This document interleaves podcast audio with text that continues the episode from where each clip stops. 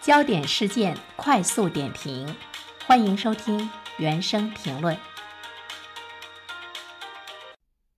在上周四的傍晚，离岸人民币对美元最终跌破了关键的七关口，这就意味着从二零二零年八月以来，人民币对美元汇率在离岸市场首次破七。时隔两年多，人民币对美元汇率呢再一次迈入到了七时代。这个呢，对于中国的老百姓来说，似乎呢是一个心理的关口。而且我们也注意到，今年以来，市场对人民币汇率是否会破七这一话题十分关注。在部分投资者的印象中，人民币的贬值就意味着钱不值钱了，兑换成美元需要花更多的人民币，出国留学也需要付出呢更多的成本。那么，我们的人民币真的是不值钱了吗？它现在真的变得很弱了吗？其实我们要去看一下人民币是不是存在着贬值的基础。从我国的基本面来看，三季度 GDP 的增速比二季度呢有明显的提高，通胀的水平呢也是温和可控的，国际收支的状况也是良好，特别是经常项目和直接投资等国际收支基础性的项目保持着比较高的顺差。这些呢，都为人民币汇率的稳定和外汇市场平稳的运行奠定了基础。所以呢，人民币不存在持续贬值的这样的一个基础。而且，我们也注意到了一些分析人士和交易员表示，这次人民币对美元破七，更主要呢是源于美元的广泛走强，而并非是人民币弱势。而且，我们也注意到了杰弗瑞全球外汇主管贝克特尔说。事实上，从广义上来讲，人民币在美元升值的情况下，并没有真正的贬值那么多。国家外汇管理局外汇研究中心的主任丁志杰也表示，从过去的一年来看，人民币要远远的好于绝大多数发达国家的货币和新兴市场的货币。最值得关注的是，在八月份，境外投资者投资境内的债券和股票市场的情况呢，是持续改善。这就说明人民币的资产受到了海外资本的青睐。英大证券研究所的所长郑厚成在接受中国经济时报记者采访的时候说：“人民币汇率破七符合预期。”他说：“第一，从宏观经济基本面来看，中美的经济周期是存在错位的。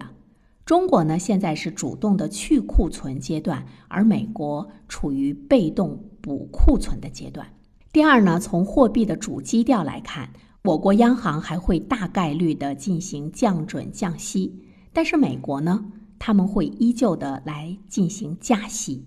两个国家的货币政策完全是相反的方向。第三，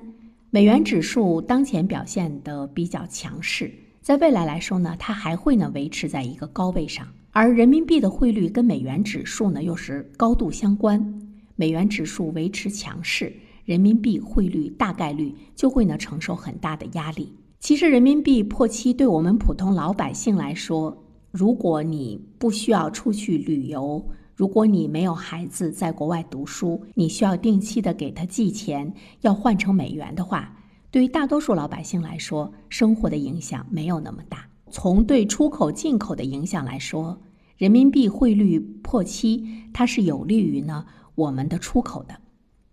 就是原来一百美元可以得到六百五十元人民币的货物，现在呢，一百美元你可以换到七百元人民币的货物。那么，对于想用美元进口中国货物的一方来说，那么他们就越来越愿意多从我国进口货物。所以呢，人民币的贬值是有利于出口的，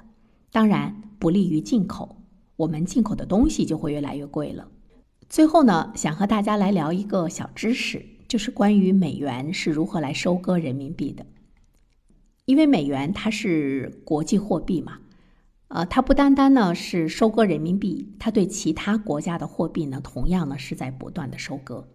比如说，当美国超印美元，或者呢美联储降息的时候，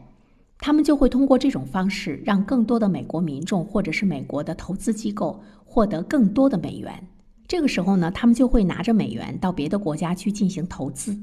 那么，随着美联储加息，美元自然就会回流到了美国，